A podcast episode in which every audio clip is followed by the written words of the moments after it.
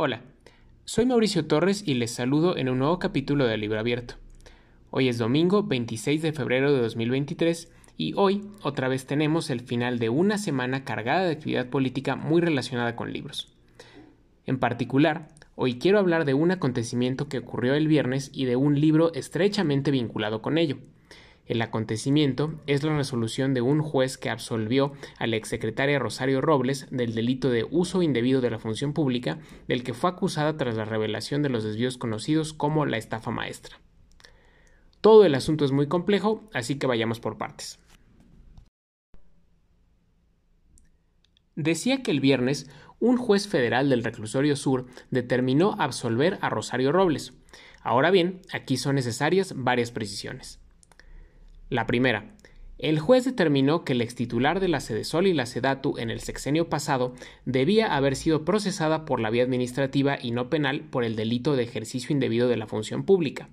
Es decir, el juez no resolvió que Robles fuera inocente, ni menos aún que los desvíos de miles de millones de pesos no hubieran ocurrido, sino que la Fiscalía General de la República, la FGR, no siguió el camino que desde el principio, a su parecer, debió seguir por así decirlo, fue una resolución basada en la forma del proceso, más no en el fondo.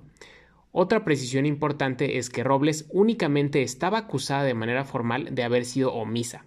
Para la FGR, la exsecretaria no informó a su superior, el presidente Enrique Peña Nieto, sobre los desvíos en sus dependencias, pero hasta ahora no ha ido más allá de eso. Robles, además, es la única exfuncionaria de alto nivel procesada por este caso hasta la fecha, y la FGR, a diferencia de lo que se comprometió a hacer, no ha presentado una investigación por delincuencia organizada que revele dónde quedaron más de 7.600 millones de pesos desviados. Dicho todo lo anterior, el libro que viene a cuento con este capítulo es La estafa maestra, la historia del desfalco, publicado en 2022 y escrito por Nayeli Roldán y Manu Ureste, dos de los tres periodistas que realizaron la investigación de la estafa maestra. La otra periodista fue Miriam Castillo. Este libro me parece una suerte de secuela de uno anterior que los tres publicaron en 2018, titulado La estafa maestra, graduados en desaparecer dinero público. Esa primera obra, a la que dediqué un capítulo en este podcast en agosto de 2021, es una versión extendida de la investigación periodística publicada en 2017, en la cual se documenta el esquema de desvíos de recursos públicos desde dependencias gubernamentales a través de convenios con universidades públicas que subcontrataban empresas fantasma para que éstas realizaran supuestos servicios. Ahora, esta segunda obra, la de 2022, contiene lo que yo leo como una suerte de detrás de cámaras o un detrás de la tinta y el papel de toda esta investigación. El libro no solamente cuenta los hallazgos de la investigación, sino también cómo los equipos de Animal Político y de Mexicanos contra la Corrupción y la Impunidad fueron llegando a ellos. Narra las circunstancias personales y colectivas de las y los periodistas que investigaron y de sus equipos y da lo que para entonces era la última actualización del caso. Evidentemente, como parte del equipo de Animal Político, no puedo ser objetivo en mi valoración. Así debo admitirlo y así también lo sostengo. A nivel periodístico y editorial, me parece un trabajo muy bien construido, sustentado y con una estructura narrativa atractiva. Pienso que es de esos libros que las y los periodistas debemos leer no solamente para conocer más de un caso particular, sino también para estudiar metodologías aplicables a otros casos.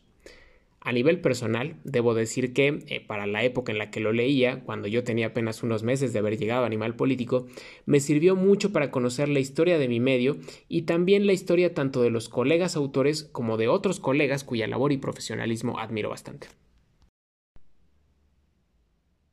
Y bueno, ¿Qué más quisiera yo que preparar el cierre de este episodio con una nota positiva?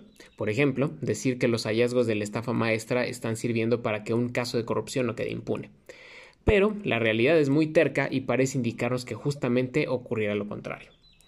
Ojalá, ojalá que yo me equivoque, pero ahí tendremos que ver cuáles serán los siguientes pasos de las instituciones de justicia, las fiscalías y los jueces, y veremos de entrada si hay voluntad para responder preguntas como quiénes fueron los responsables últimos de los desvíos y dónde quedó el dinero. Por cierto, un pequeño comercial, es posible que Nayeli Roldán y Manu Ureste encabecen en los días próximos un encuentro en redes sociales para hablar de este tema. Estén atentos a las cuentas de Animal Político para tener todos los detalles. Yo por lo pronto me despido, les agradezco mucho haberme escuchado y espero que la próxima semana nos volvamos a encontrar. Que tengan un gran domingo. Bye.